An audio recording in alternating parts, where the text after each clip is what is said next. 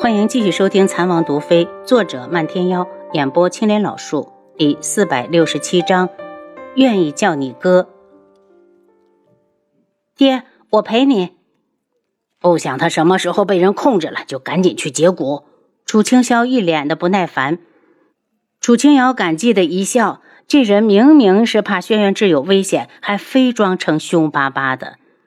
回到房里，他又给轩辕志检查了一遍，然后一边拿出药来，一边道：“要不你睡一觉，等醒了就解完了。”不用，轩辕志拒绝。可我怕万一惊动他，他下次就不肯上当了。毕竟上一个一，毕竟让一个清醒的人感受有虫子在身体里爬是很恐怖的事情。动手吧。轩辕志躺在床上，其实解蛊的方法很简单。只需要找来蛊虫喜欢的几样药材配成药，就能把它引出来。里面最主要的一味药，他上次离开独门去天穹就已经带在了身上。其他的几样，他在天穹的药店已经买到。其实独门也有，只是当时他没有想到要回来。带着淡淡芳香的药粉被他倒进一个小瓷瓶，然后让他将外衫脱下，只着里衣。想了想。又将衣袖全部卷起，露出肌理分明的手臂。我要开始了，一会儿你感觉有虫子在里面爬，千万别动。嗯。轩辕志眨了下眼睛。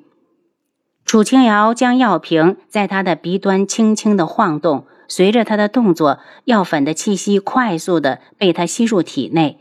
没一会儿，就看到他眼神一变，楚清瑶知道蛊虫上钩了。没过多久。就看到他的手臂上鼓起一个黑色的包，正以谨慎的态度向前移动。他手上忽然多了把匕首，在前面不远处将手腕割破，然后将药瓶移到伤口处与皮肤接触。似乎是被药粉吸引，蛊虫忽然加快了速度。到了伤口处，他竟然又开始犹豫了，停在那儿不动。楚清瑶手疾眼快的在他身后一按，将他逼了出来。见他跌入了瓶中，迅速的把瓶盖塞好。做完这一切，他已经惊出了一身的冷汗。轩辕志坐起来：“阿楚，这个畜生给我。”楚清瑶把瓶子递给他，又替他包扎好伤口。以后再也没有人能够威胁你了，真好。接着，他脸色就是一冷。要想法子把这个人找出来，要不然说不上什么时候你又中招了。轩辕志的吻带着感激落到他的发间，先把他给我，我去问问父亲这是什么蛊。总之就是能控制我的。轩辕志目露森寒，如果那人暴露了，我一定要让他成为下一个苏如意。说到这里，他又露出遗憾，没有想到被蛊虫反噬，他竟然还没事。随你，阿楚。我想回去了，天穹还有很多的事情在等着我处理，你知道的。以后天穹再没有智王，就算我在暗处，有些事情也要提前筹谋。那你以什么身份出现？他看着他，不如明日我们一起下山，我回来怎么也要陪父亲吃顿饭。薛元志点头答应，你可以多待些日子，我只能陪你到明天。天穹没了智王。不知道有多少宵小之辈以为机会来了，要暗中下黑手。我明天随你一起走，留给我们的时间不多了。楚清瑶早就想要早点的解决掉定主，让轩辕志能够重新的生活在阳光下，以真面目示人。你和父亲到底说了什么？他问。这是秘密。他刮了下他的鼻尖，满眼的宠溺。虽然楚清霄提的条件很苛刻，说他什么时候灭了昆仑镜，就什么时候承认他，可他一定能做到，不是吗？这种事情是男人之间的约定，阿楚没有必要知道。晚饭是花娘张罗的，满满的一桌子菜式，除楚清瑶几人外，还把三长老和精巧部的南宫闲云、草木阁的凌微雪、轩辕安都请了过来。大家坐在一起，热热闹闹的吃了顿饭。饭后之后，楚清瑶陪着父亲说了好一会儿话，才回房休息。临走时，漫天妖不满地看着轩辕志：“想要成为独门的女婿，还要看你有没有这个本事。本王的事不用你费心。”轩辕志冷声。漫天妖一脸的不服气：“你让丫头说说，你的事我管不管的？轩辕志，你别瞧不起我，我做得了父亲的主。”轩辕志哼了哼：“漫天妖，如果你不挑事，这声哥我还是要叫的。”漫天妖脸一沉，愤怒地瞪着他：“漫天妖。”替我好好照顾父亲。楚清瑶向他告别。丫头，你真不用我跟着，我怕有人把你卖了，你还不知道。漫天妖边说边看向轩辕志。门内的事情还指望着你呢。我在外面开医馆，药材你得供得上啊。轩辕志拍了拍他的手臂：“大哥，我们走了。”漫天妖僵着身子目送他们下山，然后又转回父亲房里。父亲，你同意他们两个在一起了？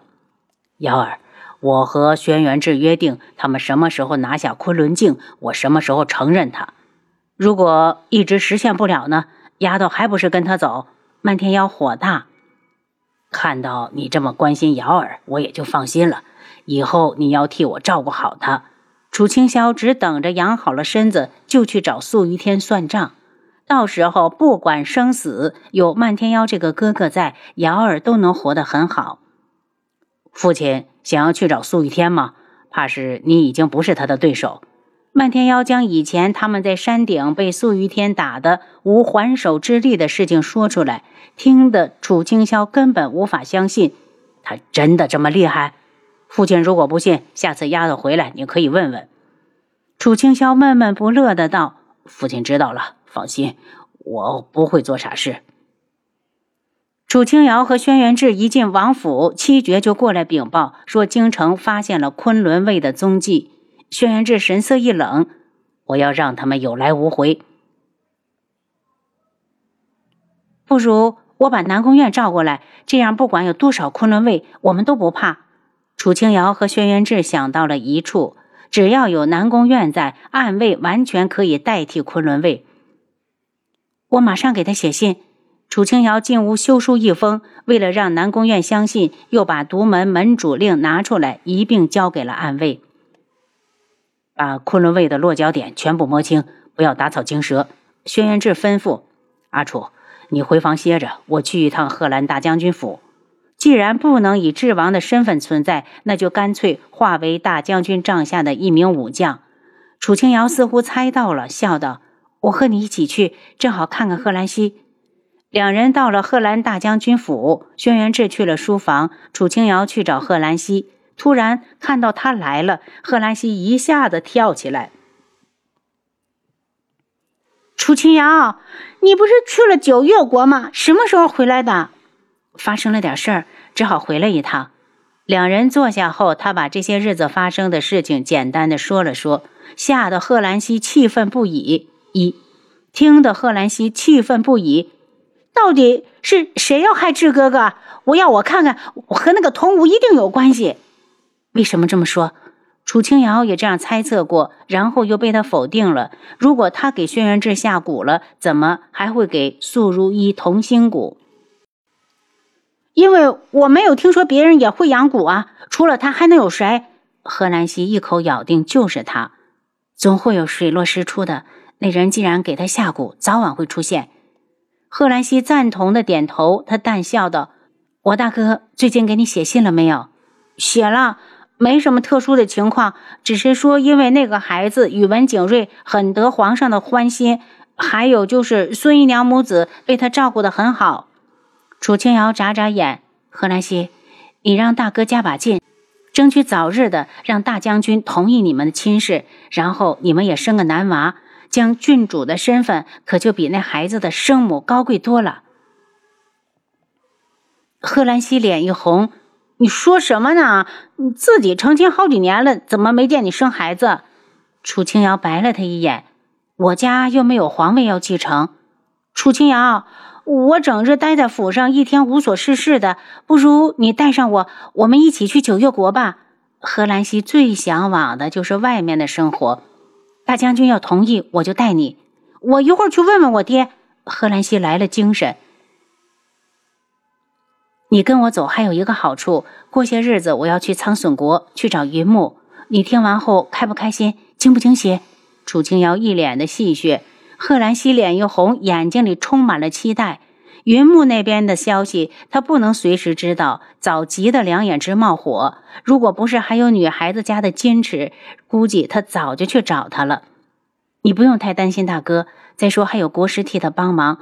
宇文景睿做尽了坏事，会有报应的。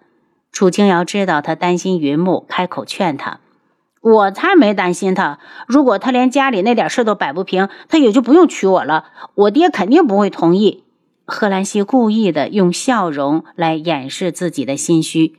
楚清瑶无语。云木家里的事情可不是那点儿。皇室夺嫡之争历来是最残酷。如果云木想要那个位置，就要浴血而出。